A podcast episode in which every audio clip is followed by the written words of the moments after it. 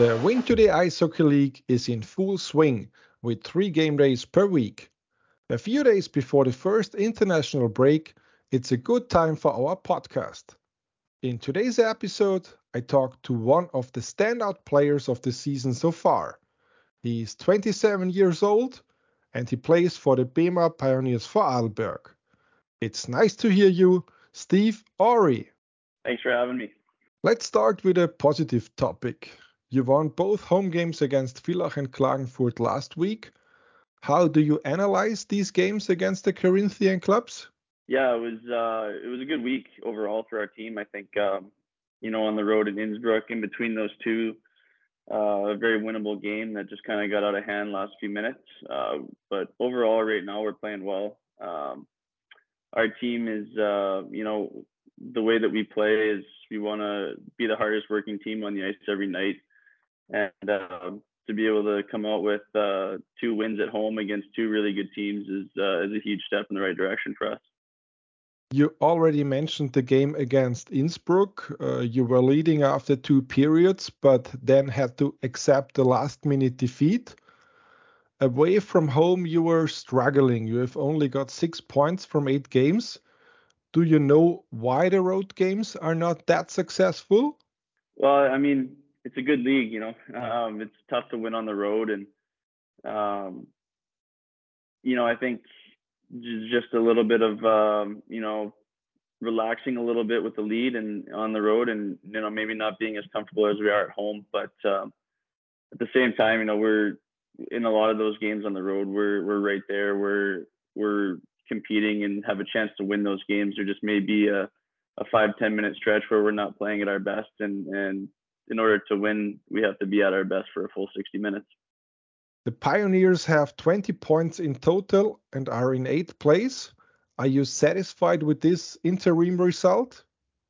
Um, you know what? We're yeah, I'm a, I'm a firm believer in never being satisfied. I think um, you know we can always improve, and um, I think the team feels that the same way. So I think um, you know obviously it's an improvement on from where the team was last year. But at the same time, you know, it's a long season. There's a lot of hockey to be played, and uh, we just want to continue to to improve as a team and and get better as the season wears on. Your teammate Daniel Voga said in a preseason interview that the pre-playoffs are the goal. Now that you have played all the teams at least once, have the goals changed? Um, you know, I don't know. I think we're we're a team that that just want we're you know we're looked at as underdogs most nights. Um, you know, obviously the playoffs is, is an for us. Um, you know, whether that be the the pre-playoffs or a playoff position.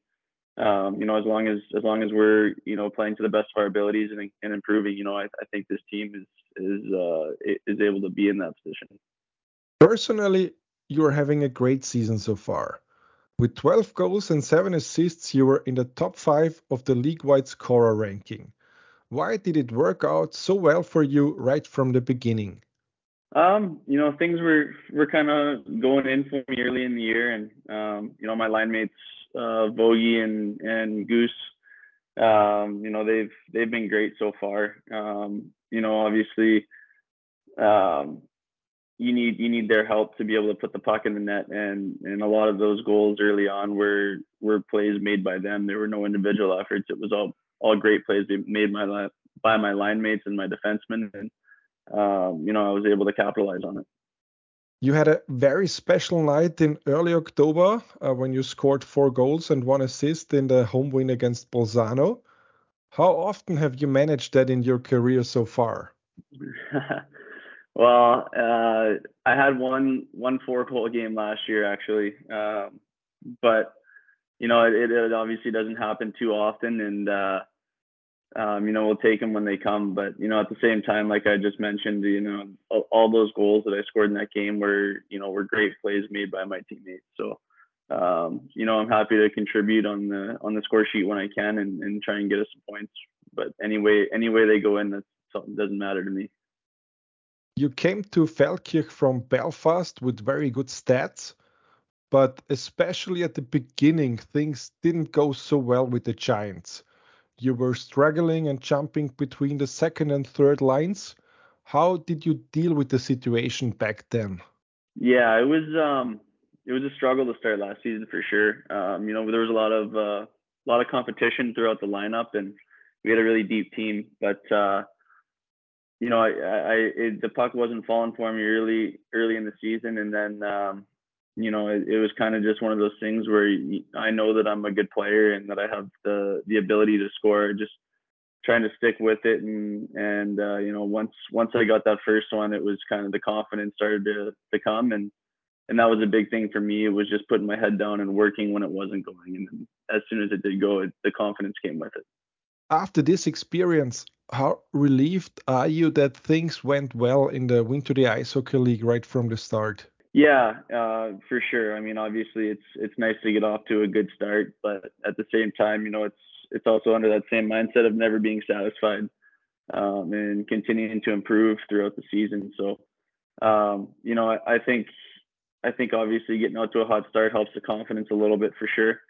Um, but then, you know, at the same time is is staying humble and and um, you know continuing to to work as hard as I can and and uh, continue to improve. It's no secret that you were already high on the wish list of the Pioneers last summer, but a transfer to Vorarlberg did not take place. Have you followed the win2day Ice Hockey League before? Uh, yeah, obviously, um, you know, knowing a few people playing in the league um, previously, and and uh, and talking with Vorarlberg last summer, um, you know, it was it was kind of one of those things where I I had, I had kept an eye on it a little bit, and um, you know, when the opportunity presented itself, it's um, you know, it's obviously one of the best leagues in Europe, and um, it was a it was a no brainer to uh, to come over here and, and, and showcase myself a little bit. The Pioneers finished their first league season in last place. Didn't that have any influence on your decision making? Um, not really, no. Um, you know, it, it's kind of one of those things where uh, the new head coach, I had talked to Dylan coming in and um, before the season and, and everything that he had to say about the team this year really got me excited to to sign here. It was, um, you know, he, has got a, a, great look on the game and, um, you know, he his his philosophy and his uh, systems are are really help really complement the way I like to play the game. So, um, you know, it's it's gotten us excited and um, you know, we don't see ourselves as as a bottom place team like last year. So I think um, you know we're gonna you know hopefully uh, continue to challenge that. You played three years for the University of Alberta. With Derek Ryan, we had a Golden Bears hockey alumni in the league. Thanks to strong performances, he made it to Sweden and then to the National Hockey League, where he now plays his ninth season. Does something like this also serve as a role model for players coming from North America to Europe? Yeah, I think so. Um, obviously, you know every every situation is different, but um, you know, being a University of Alberta alumni, he uh, he was able to to you know persevere and come through a lot to uh, to make it to the NHL. So um, you know, obviously, the, you can never say never, and that that door never closes. But uh, you know, he came over and did really well, and that obviously accelerated his career. So I think for for uh, other guys l- looking at potentially coming over to to the to the league, it's you know, it's obviously a great great league to play in, and um, you know, if you if you succeed and, and do well, you know, good things are Two years ago, you moved from the East Coast Hockey League to France. How was your first impression of European hockey? It was, um, you know, it, it, was a change for sure. Um, obviously, you know, the East Coast Hockey League is is uh, you know very physical and and um, you know a different different style of hockey, playing on the smaller ice surface, and then you come over here and it's a little bit more um, you know wide open and and, and more skill skill and uh, stuff like that. So it was it was definitely a bit of an adjustment for me, uh, especially being so far away from home and and all that stuff. But um, you know, uh, having been over here for a few years now, it's uh, you know it's it's a little bit easier on the on the lifestyle transition wise, and um, you know I'm I'm really starting to kind of try and find my game over here and and adjust adjust the style a little bit more. I found an interview in which you said that you most miss your family and friends from home.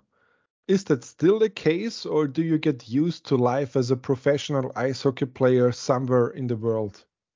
I, you know, I don't think you ever really get used to it. Um, you know, it's uh, it's tough to be away from family and friends for for eight nine months a year, but you know, at the same time, um, it makes it that much sweeter when you get to go home and, and see them. Um, obviously, having done it a, a few years now, it, it, gets a little bit easier, but um, you know, at the same time, it's it's still never easy to be away from home. So, um, yeah, I'm I'm, uh, I'm really enjoying my time over here so far, and and uh, looking forward to uh, to getting or to playing out the season and, and getting home to see them.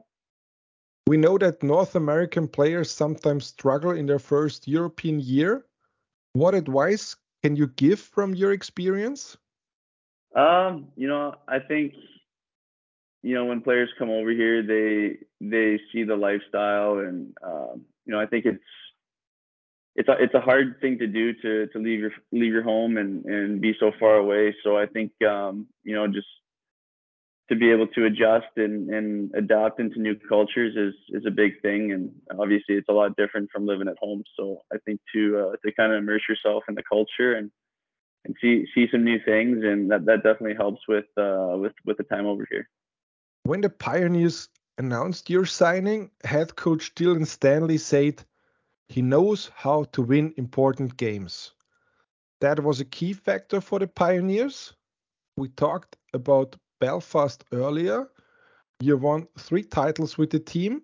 You scored the decisive goal against the Cardiff Devils that clinched a first ever triple for the organization. Are you a player who really loves the big games? I think so. I think um, you know every every player can you know define themselves on how they play in, in big games. And um, you know, I think last year with the confidence that I that I was able to acquire over the season, and um, that that kind of helped me, you know, in, in, those final games in the playoffs, and knowing that that I can get the job done in big games, you know, it, it's huge for my confidence. So, um, you know, it was it was a lot of fun last season being able to to win all those games and and all those trophies and um, you know, I, I, like to pride myself in, in being a player that's that's a, looked upon to to be at their best in a big game. How long did it take to celebrate three titles? Uh, uh, we had some fun for for a few days after that one, that's for sure. But uh, yeah, no, it was it was great. I mean, the the the team was was a lot of fun, and um, you know, we we knew how to have fun off the ice too how difficult will it be for you not to measure everything that comes in your career against that season with the Giants? Yeah, I mean, obviously that's one that will uh, will be in my in in the back of my head for a long time. It was uh, it was a memorable year uh, for sure, but at the same time, you know, it's um, you know, it's it's just one year, and um, you know, I, I still have aspirations of of playing hockey for a long time, and um, you know, whether that be in the same place or a different country or wherever it is. Let's come back to the Pioneers, who are a newly founded club. What do you know about the hockey tradition in Feldkirch? Um, obviously, you know the the new name and stuff is, is so it's you know kind of a new club, but obviously rich history in, in Feldkirch. Um, you know, you can see the wall of fame on the one side of the rink and all the numbers and and the banners that they have from previous years, and, and it's a rich hockey tradition in the country. And uh, I don't know a ton about the, the old club, but um, you know I, I know that uh, the new club's looking to to make some strides in, in creating some of their own history as well. As the only Austrian team, Feldkirch won the European Hockey League 25 years ago. Some ice hockey fans are still committed to the old club do you think the Pioneers players can inspire them with your style of play and the passion for the club? I hope so. I think, um, you know, obviously there has been a little bit of that, um, little bit of that going on with the with the with the fans and, and the name change, but uh, I think we're you know we're a hardworking team and we pride ourselves on being the hardest working team on the ice. Every night, and um, you know I think that that can be fun to watch. Is is going out and watching guy watching 20 guys, you know, give it their all for 60 minutes. So um, you know, obviously success also helps bring in um, winning games brings in brings in fans. So you know I think it starts with the way we want to play, and and hopefully we can. Uh, you know, we can draw in some more fans that uh, that maybe would have came in, in different circumstances there was a Halloween party after the game against Klagenfurt. Are you someone who enjoys being close to the fans? Yeah, definitely. It's you know it's great to uh, to have a little bit of fun. You know, obviously it's it's a we take things very seriously for for 60 minutes, but uh, to be able to you know kind of you know meet some people and um, you know, there's a lot of kids that were there dressed up, and, and to have some fun with them and see some smiles. It was uh, it was pretty fun to to get out there and skate around with them. Where are you most likely to be found outside the rink? What are you doing in your spare time? Uh, well, right now the weather's still good, so uh, trying to play some golf here and there, and um, you know, when when the winter comes, you know, kind of just relaxing and, and hanging out. You know, um, trying to trying to get my mind off things and and uh, just recuperate for recover for the next game. Have you already traveled around a bit? Yeah, we've we've been able to uh, to get around a little bit here. It's it's pretty central to to drive some places. So we've been to Milan and Zurich and um, you know around around some of the different cities around here. So um, I was able. My parents were able to come out a, a few weeks ago, and and my girlfriend's here with me. So uh, we we've been able to get out and see some places so far. Tomorrow there are five games scheduled. The Pioneers are free of play. Do you follow the other matches, or is that an evening where you switch off from hockey?